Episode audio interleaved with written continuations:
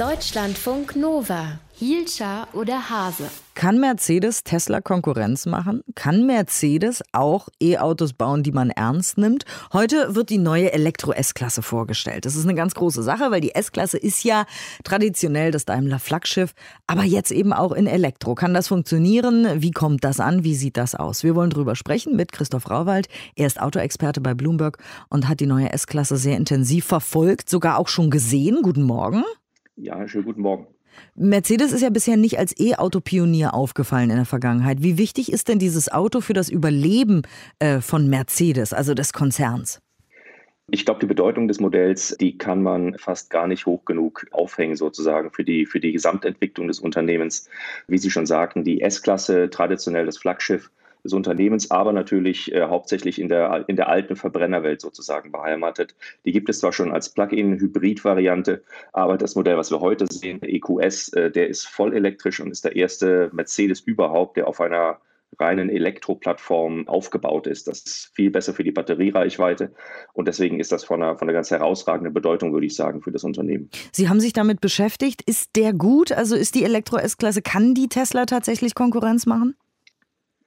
Die Reaktion darauf hat bislang gezeigt, dass Tesla den Wagen tatsächlich sehr, sehr ernst nehmen muss. Zum Beispiel hat der neue Mercedes EQS eine Reichweite von 770 äh, Kilometern nach WLTP-Standard. Das ist sehr, sehr viel und das ist mehr als das, was alle derzeit verfügbaren Tesla-Modelle bieten, wobei Tesla schon angekündigt hat, dass sie eine, eine Variante des Model S, also ihres Hauptprodukts, ihres Flaggschiffs, auf den Markt bringen werden, die noch weiterfahren kann.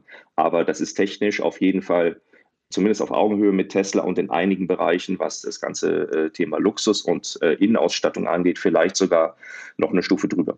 Aber bisher hat Mercedes ja immer hinterhergehinkt ne, beim Thema E-Auto. Ja, Mercedes war äh, spät, das kann man definitiv so sagen. Und das ist, äh, zeigt auch im Endeffekt, dass der Druck auf das Unternehmen momentan einfach jetzt zugenommen hat, äh, zu zeigen, dass man nicht nur in der alten Verbrennerwelt wirklich mithalten kann, sondern dass man auch in der neuen Elektroautowelt technologisch und, und was die Wahrnehmung des Autos angeht und, und den, den Luxus- und Komfortgedanken, dass man dort wirklich ein konkurrenzfähiges Produkt endlich mal hinstellt. Mercedes hat äh, ja traditionell bei der S-Klasse den Anspruch, das beste Auto der Welt bauen zu wollen. Was sagen Sie, klappt das? Ja, das ist tatsächlich die, die ganz spannende Frage. Und Mercedes hat, was sehr ungewöhnlich ist, die elektrische S-Klasse schon einigen Analysten vorgestellt, beziehungsweise die Analysten fahren lassen in getarnten Prototypen. Und die sind alle tatsächlich recht begeistert gewesen. Insofern sind die Erwartungen, glaube ich, sehr, sehr hoch. Aber am Ende des Tages äh, entscheidet das natürlich äh, der Kunde. Wie steht denn Mercedes jetzt im Vergleich zu den anderen deutschen Autobauern da, BMW, VW und so?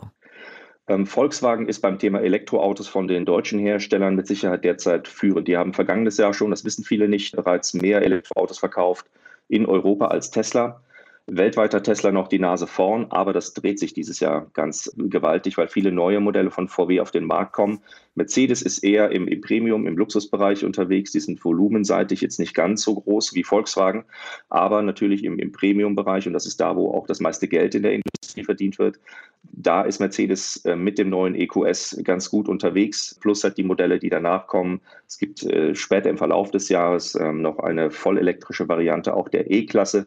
Die ist volumenseitig sehr, sehr wichtig. Insofern nimmt das Unternehmen tatsächlich langsam Fahrt auf, auch in der Elektromobilität. Also Sie sagen, äh, das, was heute passiert da bei Mercedes, ist wirklich schon aber aufregend äh, und äh, alle freuen sich schon irgendwie drauf und das ist eine große Sache.